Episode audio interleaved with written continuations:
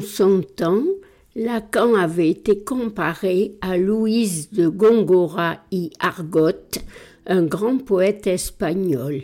D'où le titre de ce podcast de ce mois-ci, Lacan le poète. Je vais bien sûr essayer de le démontrer. Dans Fonction et chant de la parole et du langage, l'un de ses premiers textes où il se risque à une approche linguistique de la psychanalyse, donc avec sa logique du signifiant qu'il met ainsi en place, Lacan écrivait La loi primordiale est donc celle qui, en réglant l'alliance, superpose le règne de la culture au règne de la nature livré à la loi de l'accouplement. L'interdit de l'inceste n'en est que le pivot subjectif, dénudé par la tendance moderne à réduire à la mère et à la sœur les objets interdits au choix du sujet. Cette loi se fait donc suffisamment connaître comme identique à un ordre de langage, car nul pouvoir, sans les nominations de la parenté, n'est à portée d'instituer l'ordre des préférences et des tabous qui nouent et tressent à travers les générations le fil des lignées. En relisant cette lumineuse citation de Lacan, en ce temps des premiers séminaires, je me demandais ce qui avait pu infléchir à ce point son style au cours des années, au point d'inverser la célèbre formule de Boileau ce qui se conçoit bien s'énonce clairement. Quel transfert avait ainsi modifié son mode d'adresse à ses auditeurs? Aurait-il éprouvé le besoin de devenir de plus en plus hermétique à la mesure de son succès dans les milieux intellectuels français, dans sa crainte d'être trop bien compris, ou bien était-ce son effort pour rendre la psychanalyse transmissible par une sorte de mathématisation qu'il aurait nécessité? Pourtant, concernant cette mathématisation, il semble qu'il y avait quand même renoncé en 1978 au moment de la clôture du congrès sur la transmission de la psychanalyse en constatant qu'elle était intransmissible et ne pouvait donc être que réinventée à chaque fois par chaque analysant devenu psychanalyste. Quoi qu'il en soit, on ne peut que constater qu'au cours des dernières années de son séminaire, il ne parlait plus que par énigme ou ellipse, quand ce n'était pas en inventant de nouveaux mots, tel le titre de l'un de ses séminaires, L'insu que c'est de l'une bévue, c'est l'amour, en 1976. Comment déchiffrer par exemple cet aphorisme qui pourrait même paraître une sorte de provocation tellement elle est elliptique? Une femme ne rejoint l'homme que dans la psychose. Si vous ne commencez pas par étudier, et encore pas à pas, ce que Lacan a mis en place des quatre formules de la sexuation, avec notamment la fonction d'exception du père qu'il évoquait dans cette première approche de la loi primordiale, et qu'il a en quelque sorte mathématisé vous ne risquerez pas de pouvoir en dire quelque chose qui se tienne, c'est-à-dire qui témoigne de votre propre énonciation.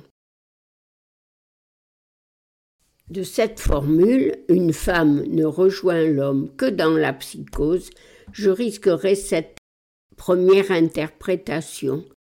Tout comme dans la psychose, la fonction d'exception du père lui fait à elle aussi défaut, Il n'existe pas pour elle d'X qui puisse faire exception à la règle pour pouvoir s'inscrire comme toutes les femmes dans la fonction phallique. Elle ne peut s'y inscrire qu'une par une, et ce par le biais du désir d'un homme, sans doute ce que Lacan appelait son au moins un.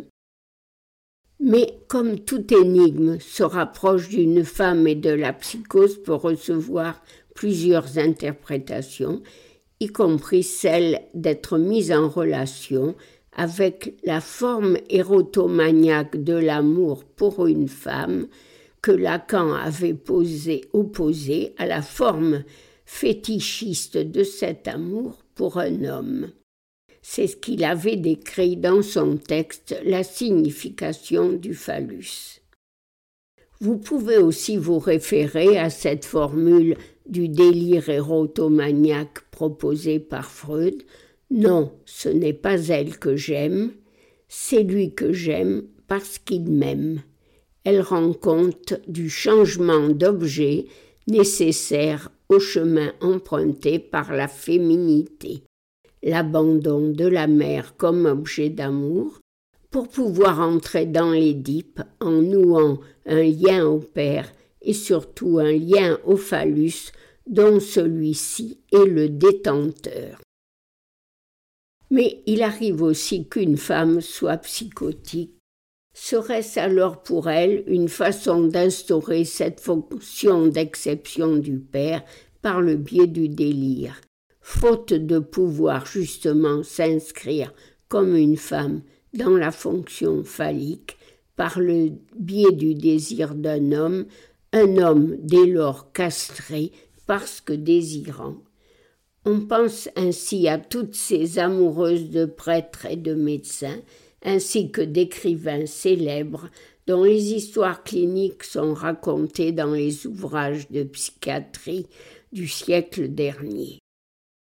Avec cet exemple, on peut constater à quel point, grâce à ces sortes d'énonciations, grâce à son style, on ne pourra jamais, comme il l'espérait lui-même, fabriquer un nom en isme avec son nom propre et ériger ses élaborations théoriques au rang de dogme, ceux du lacanisme.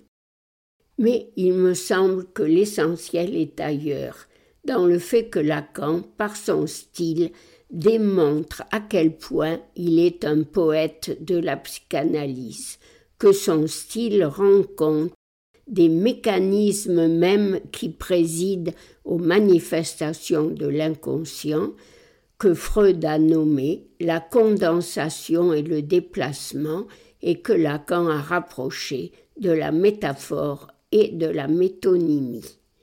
Dans cette approche, Lacan souligne le fait que le terme de Verdichtung, la condensation, contient enserre en son sein, dans ses lettres, le terme même de poésie, puisque la Dichtung en allemand est bien la poésie.